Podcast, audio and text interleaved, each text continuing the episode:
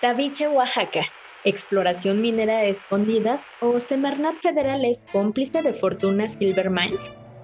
En octubre de 2022, la Oficina de Representación de la Secretaría de Medio Ambiente y Recursos Naturales declara que al recibir un oficio firmado por María del Rocío Martínez Lozano, en su carácter de representante legal de la empresa minera Cuscatlán, nombre que usa en México la canadiense Fortuna Silver Mines, manifestó que por así convenir a sus intereses, presenta el desistimiento de la solicitud de evaluación del informe preventivo del proyecto de exploración minera Tabiche.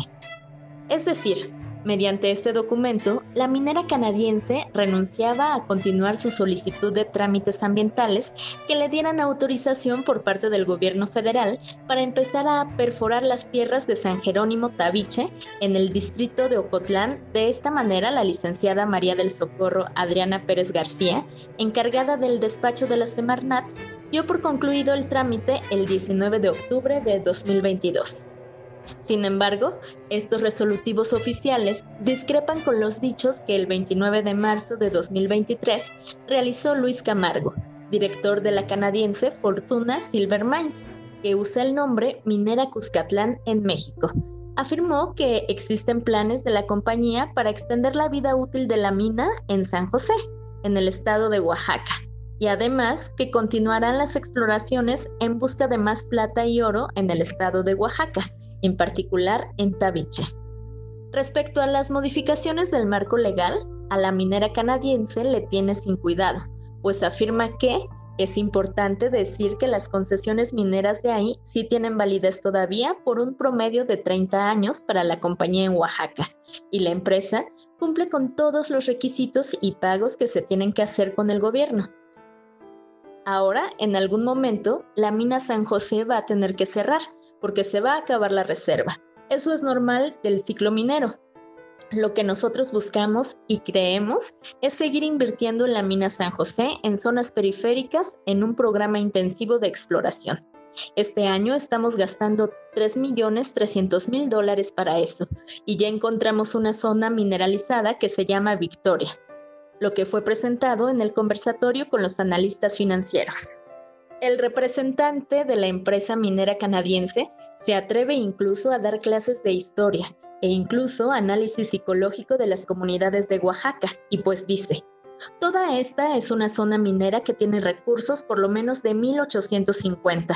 Estamos hablando de la época del presidente de ese entonces, Benito Juárez, y Benito Juárez determinó que esta zona donde estamos es una zona minera que se llama Tabiche.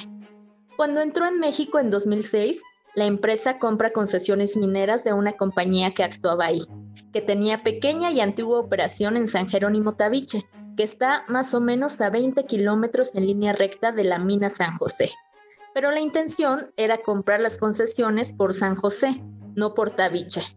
Ahora, Tabiche es un distrito minero en el que la comunidad tiene mentalidad minera. Pide que nosotros estemos allá. Es diferente.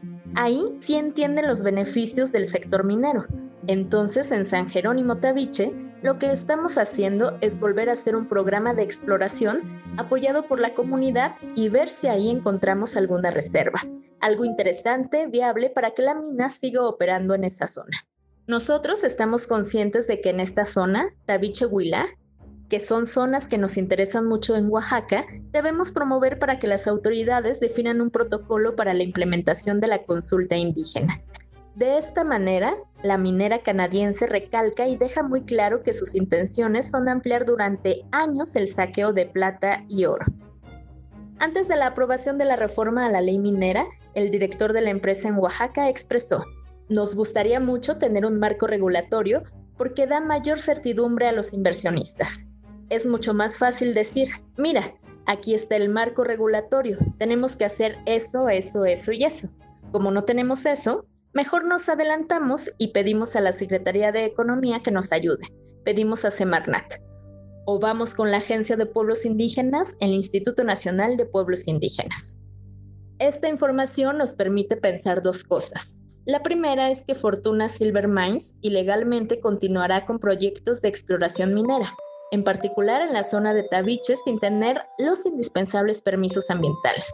O dos, que estos se realizarán en la complicidad de Semarnat, cuya titular es María Luisa Albores González, continuando con acciones dilatorias o que en apariencia frenan el proyecto minero en Oaxaca, como sucedió en la administración del anterior titular, Víctor Manuel Toledo.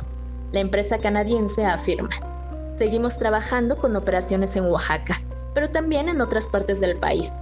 México es prioritario para Fortuna Silver Mines. Cabina Clandestina Producciones. Si requieres información o compartir algún comentario, contacta cabinaclandestina.protonmail.com.